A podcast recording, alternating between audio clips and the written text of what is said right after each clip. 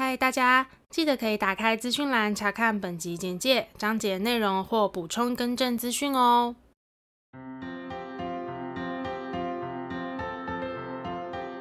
欢迎收听 AMpm 交换日记，我们来聊天，好哦。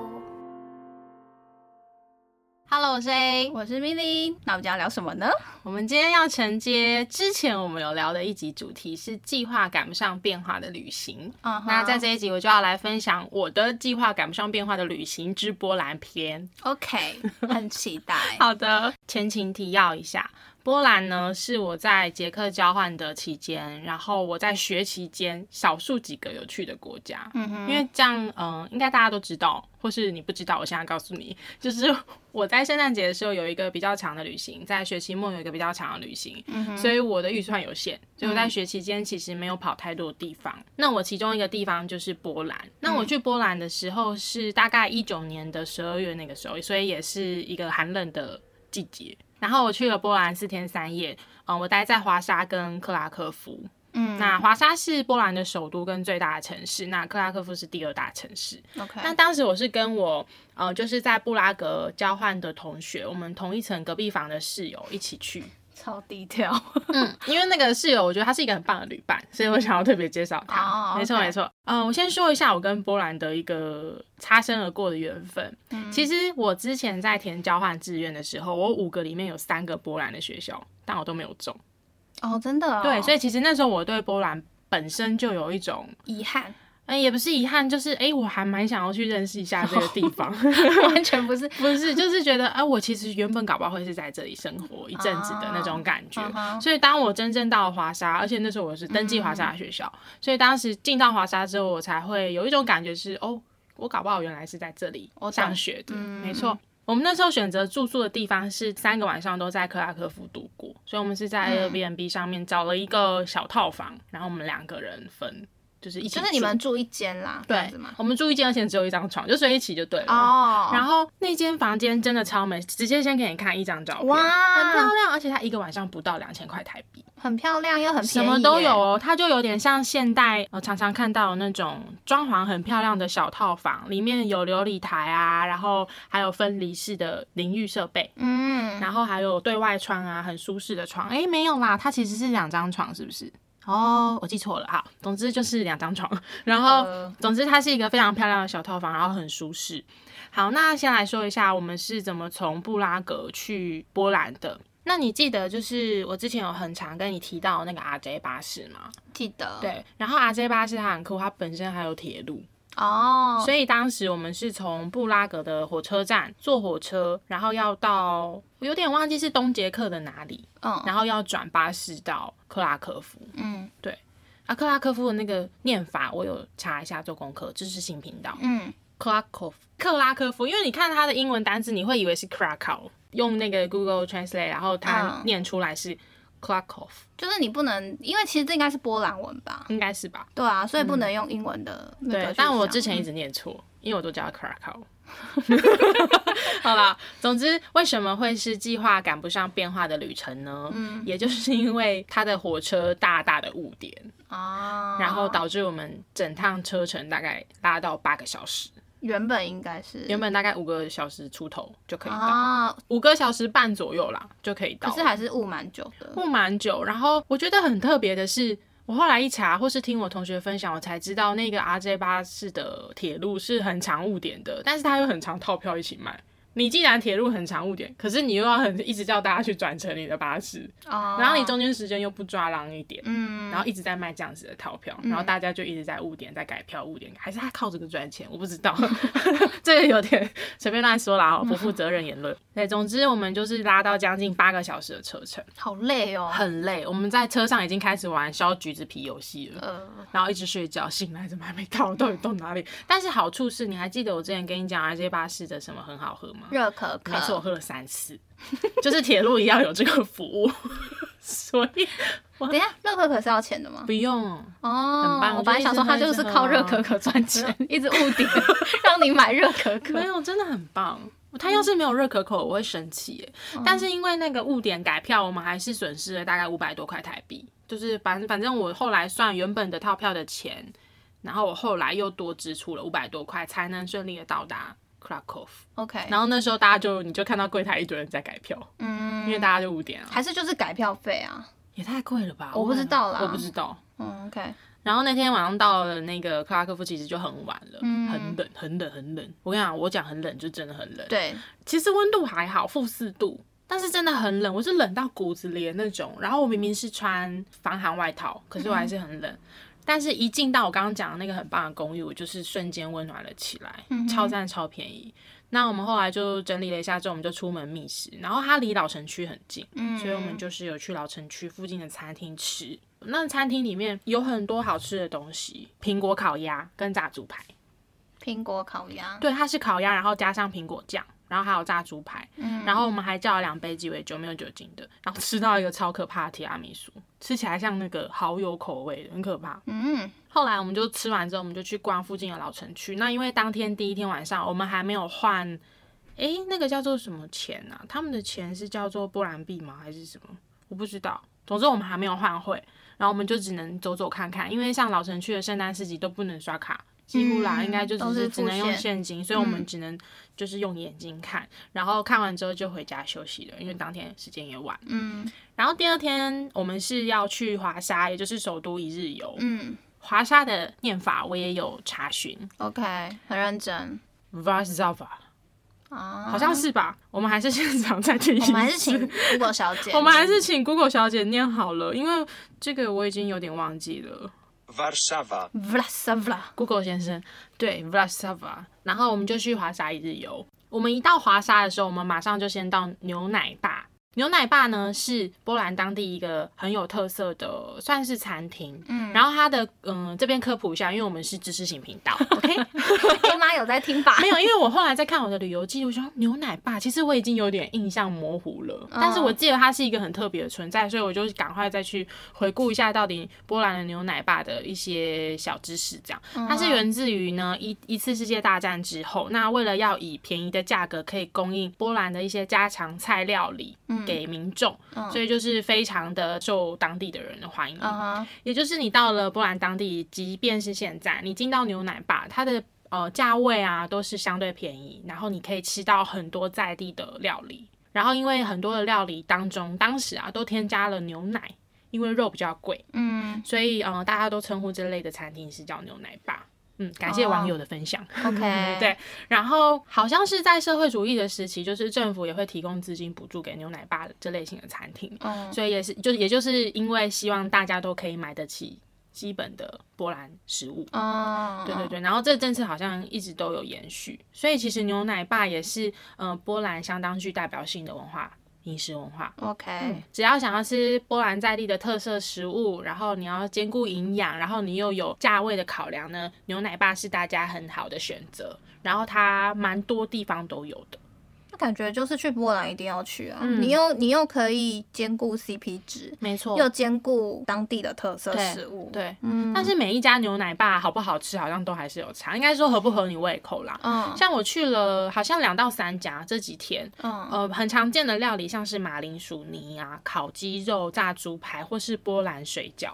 波兰水饺长得真的跟台湾水饺很像，嗯，可是台湾水饺真的比较好吃。波兰水饺 里面是包什么？你记得吗？它也是菜类跟肉，但是不知道为什么，我觉得可能因为台湾的高丽菜真的太好吃了，嗯，所以在欧洲吃起来的菜都有一种深深的味道，所以它不知道是什么菜，我不确定，哦、对，但是它长得就是很像一般的台湾水饺。嗯。然后呢，我其实对于华沙的印象相对的快记不得了，但我记得几个点，就是我去了肖邦博物馆，嗯，然后里面当然就在讲肖邦，然后但是因为那我我同学他是一个对古典音乐很有兴趣的人，哦、我是那一定会想去，对对对，但是我没有，嗯，所以我也不了解，嗯、进去你就会觉得你自己蛮有气质的这样。就误会自己，误会自己了，对。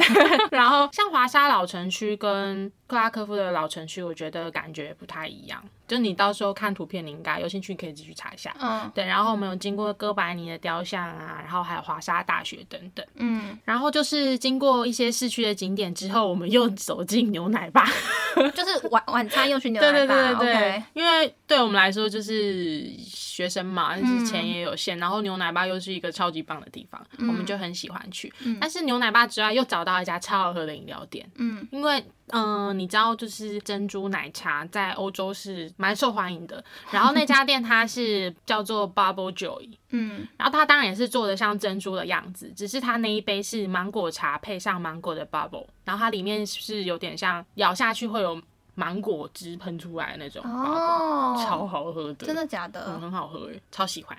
对于华沙的印象，我还有一个很深刻的就是我们在华沙买爆当地的那个，其实没有我们是我，就是 买爆当地的有一个 E 开头的，好像叫做 E Widow。酒糖巧克力，嗯，我觉得很推荐大家买哦，因为它就是很平价，然后包装很好看，很适合当伴手礼。嗯，我个人是觉得没有很好吃，对，因为因为我本人好像没有很爱酒糖。那你干嘛买爆？因为要买伴手礼啊，我好像买了十来多盒。哦，你是为了伴手礼？我是为了伴手礼，我以为是因为好吃所以买爆。没有没有，我本身不爱酒糖巧克力。哦。然后另外一个让我真正买爆的是，嗯、呃，有一个 Z 开头的保养品，应该是大部分的人应该都有看过，至少我在台湾那个什么台东手创馆有看过。嗯，台湾叫做奇叶雅，不知道是不是叫做 ZR，也不知道。嗯，总之就是这个牌子。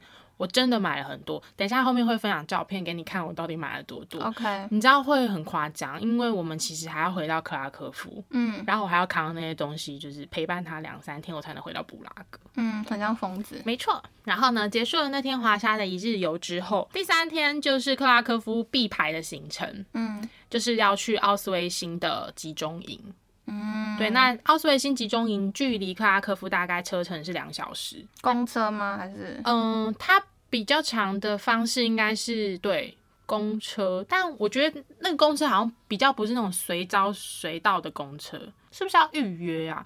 因为我有点像接驳的，有点像接驳的。然后我们当时是有预约的，嗯，结果上了一台很像野鸡车的那种，真的很难坐，就有点像箱型车，破破旧旧。然后我们两个被迫挤在第一排的第一个位置。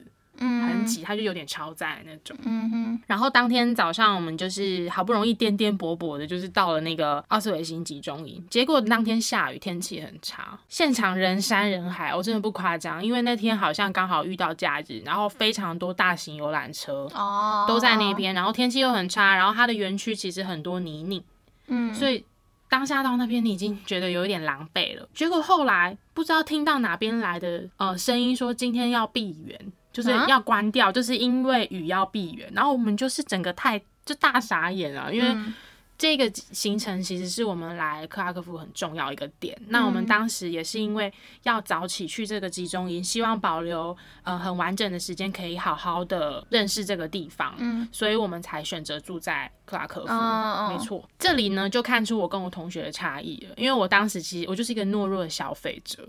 我就会觉得说，啊，那好可惜哦。但我们好像也只能，就是就是妥协，就妥协就离开。嗯、但我那个朋友她是非常有主见、很有 guts 的一个女生，所以她就是直接去问了那个工作人员说，为什么我们不能进去？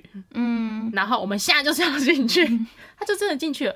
就后来发现根本就没有要闭园诶，他们只是希望借由放这个消息，好像让。大家不要一直挤在那个地方，oh. 对。然后总之我们就是照常进去。其实我确实也有看出他就是好像有挂某些牌子出来说现在暂停入场还是什么。嗯，多亏了这个同学，我们就是顺利的进到集中营里面去参观。然后我们当时是有。嗯，应该是有预约导览的，所以我们就有跟着导览的老师，就是一一站一站的参观。然后像是以前提到的，像集中营这样的行程，你心情上一定会受到影响。嗯，然后我觉得它整体呈现的氛围又比之前提到的那个呃特雷金这个集中营又更让人家窒息。然后结束了在集中营的参观的行程之后，我们就是离开了奥斯维辛，然后我们搭上了回程的巴士。不知道是因为天气狼狈，还是今天这整个行程让人家有点沉重。总之你会觉得很疲累，然后又天气很冷，所以我们就一上车就秒睡。就回到克拉科夫的时候，我们下车就是直冲那个有个叫做瓢虫超市，很可爱的 market，就是瓢虫。嗯，然后我去那边就是大爆买所有我想吃的东西，我真的买了很多。我买了一盒蛋，但我只剩一天一天一夜。嗯，对，就是当天晚上。一盒蛋是六个还是？十颗十颗。你疯了吗？我真的疯了。然后，然后我还买了一大包的嗯，炸鸡柳条，就是那种冷冻的，然后人家是加，但我就想说，我到底在干嘛？反正我就是买了超多自己想吃的东西。那因为回到公寓嘛，嗯，其实我们原本订那个嗯套房，就是觉得说，哎、欸，有东西可以煮啊，我们就这样。结果每天回到家里都超累，然后 只有到这一天瓢虫超市，我们才真正的开始有时间。就是可以自己煮东西，嗯，结果我又不小心失手买太多，然后等下可以给你看一张照片，是我里面加了一大堆蛋的白菜汤。好，题外话，来第四天了，就是是我很期待、很期待的一个行程，它是在呃克拉科夫市区近郊的一个叫做维利奇卡盐矿。然后我们当时就是有预约一个行程，是体验一日矿工生活哦。Oh. 然后当从一克拉科夫过去，大概交通时间是四十分钟。我印象中我们是坐公车，如果我没记错的话。嗯。那像那个盐矿，它是世界文化遗产。然后像我们之前有聊到，像 Hashtag 那个盐矿一样，是历史很悠久的盐矿。嗯。开采时间是超过七百年。谢谢网友的介绍。然后它总共有地下九层，九层，然后最深达到。地下三百二十七公尺，非常好深，非常深。因为我记得我们那时候进到里面的时候，我们做了一个，它就是那种货梯啦，反正就是进到很下面，很下面。然后你真的进到地底世界的时候，你会感觉到周围是没有杂音的，很安静的，很安静，就只有你这团，没错。然后我看网络介绍说，那个盐矿居然有两千四百个房间，还有礼拜堂。你说在那个？底下对，因为他当时其实呃，等于说他那个盐矿是发展蓬勃的，所以你要回到地面上是可能是经过好久好久的时间，所以他必须要确保他弟弟的生活机能基本的都有。那当然像信仰，那妹妹的呢？弟弟。弟 弟，然后呢，就是你当然像信仰啊、饮食或是住宿等等，然后当下面其实是一个发展，有点像地下城，我觉得很酷哎。对，但是就是原始需求都有这样。然后呃，总路线长达两百四十五公里，因为我没有走完全程，所以我不知道。我们就是走我们那个观光的路线，这样它真的很像一座地下城市。对，然后其实，呃，不管是像我们，像我刚刚讲，我们走游客路线，或是像我们去体验矿工路线，大概只有百分之二的那个规模而已，那真的很惊人呢。哦，哦对，然后再加上其实有很多地方参观的，对，可能有危险，没错。所以其实我们当时进到那边之后，我们就报道嘛，然后还有英文参观团，蛮好的。所以大家如果有兴趣，记得提早预约，然后还有英文团。嗯，那我记得费用不会很贵，大概一千块有找台币。